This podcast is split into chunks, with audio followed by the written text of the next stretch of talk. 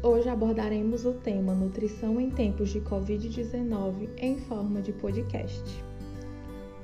Assim como para os adultos, o cuidado com a alimentação das crianças e adolescentes deve ser contínuo, independentemente de estarem com alguma doença ou não. Uma dieta variada que inclua os diferentes grupos de frutas, hortaliças, proteínas de fonte animal e vegetal, carboidratos e gorduras em porções balanceadas é o ideal.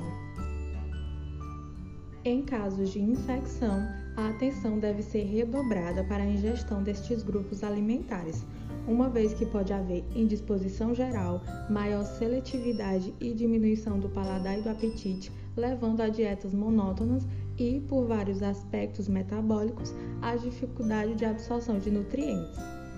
Poderá haver maior consumo interno dos nutrientes ou até mesmo excesso de ingestão por maior sedentarismo, além da baixa exposição aos raios ultravioleta, que pode ocasionar a deficiência da vitamina D.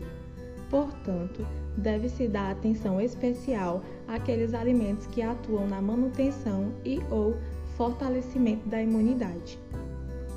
Os nutrientes necessários para o fortalecimento da imunidade estão presentes no leite materno, leite e derivados do leite para crianças maiores e adolescentes, em carnes, bovina, suína, aves e outras, peixes, como atum e sardinha, nos ovos, nas oleaginosas como nozes, castanhas e amêndoas, nas hortaliças, que são verduras e legumes, nas frutas, leguminosas como feijão e nos óleos, como de soja, canola e o azeite.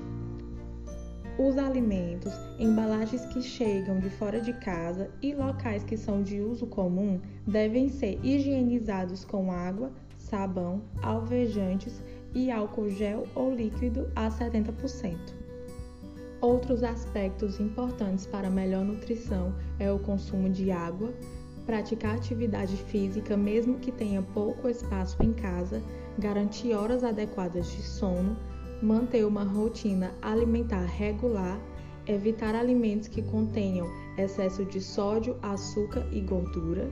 E com isso, concluímos que a ingestão adequada dos grupos alimentares é suficiente para manter a saúde, não sendo necessárias suplementações na maioria dos casos. Para maiores orientações, consulte o nutricionista ou pediatra nutrólogo.